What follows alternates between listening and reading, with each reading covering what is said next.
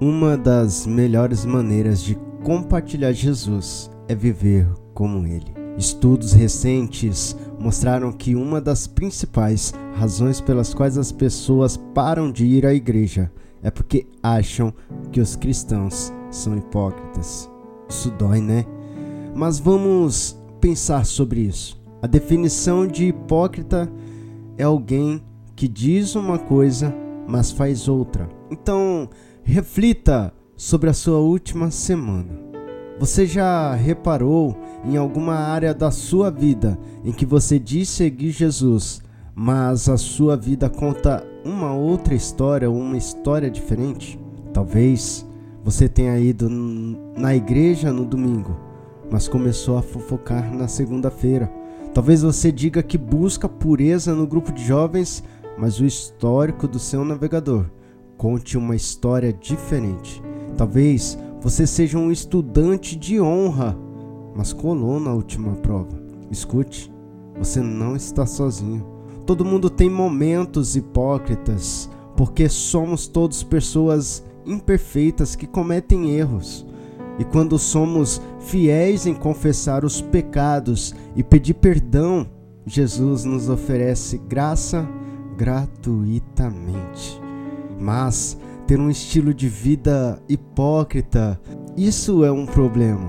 Jesus não tinha paciência com pessoas que fingiam segui-lo sem realmente fazer o que ele dizia.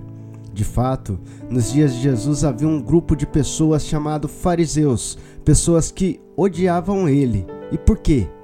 Porque eles conheciam muito sobre Deus, mas não conheciam Deus verdadeiramente. Eles eram especialistas em saber exatamente o que a lei de Deus dizia, mas não eram muito amorosos. Jesus ficava muito irritado com ele.